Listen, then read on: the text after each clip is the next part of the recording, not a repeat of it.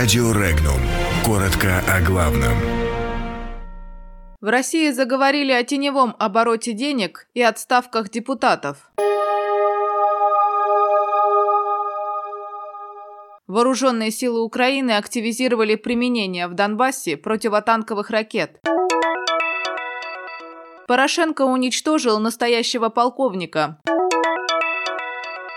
В Росфинмониторинге заявили о наличии в стране теневого оборота денег. Полеты Боинг в Монголии приостановлены. Волгоградцы после заявления об алкашах потребовали отставки депутата Набиева.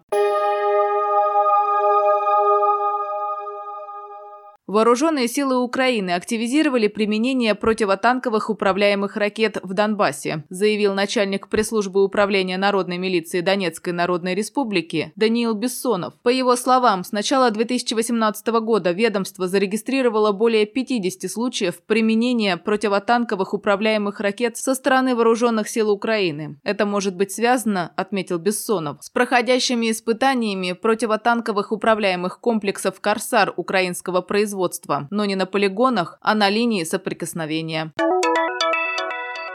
Украинские эксперты обсуждают решение высокопоставленного украинского военного, заместителя командующего сил специальных операций Сергея Кривоноса, снять свою кандидатуру с президентских выборов. Кривонос был официально зарегистрированным кандидатом в президенты Украины, но 6 марта он внезапно заявил, что снимает свою кандидатуру после того, как побывал в США. Также Кривонос отметил, что считает в тех условиях, в которых находится украинское государство, нецелесообразным изменение Верховного главнокомандующего Вооруженных сил Украины, то есть, по сути, выступил в пользу действующего президента Петра Порошенко. Ранее украинские СМИ обнародовали журналистское расследование о схемах хищения средств в оборонном комплексе Украины. Сам Порошенко пообещал, что никто из причастных к хищению в армии не получит индульгенции, не скроется за сроком давности.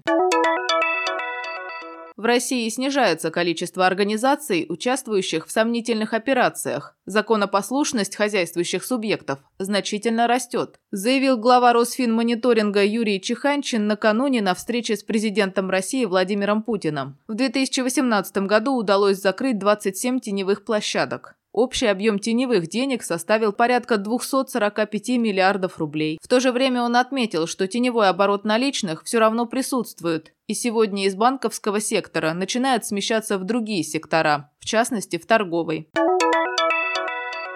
После крушения Боинга 737 МАКС-8 в Эфиопии монгольская государственная компания МИАТ приостановила полеты своих самолетов этого типа до установления причины авиакатастрофы в Эфиопии. Напомним, 10 марта Боинг 737 МАКС-8 разбился в 60 километрах от города Адис-Абебы. В результате авиакатастрофы погибли 157 человек.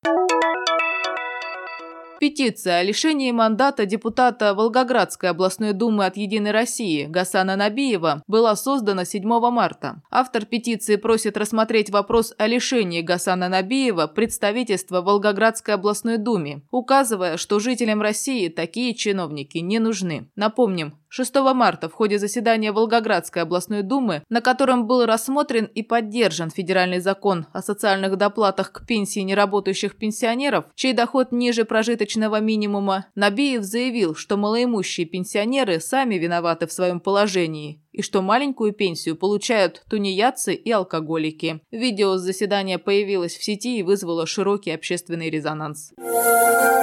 Подробности читайте на сайте Regnum.ru.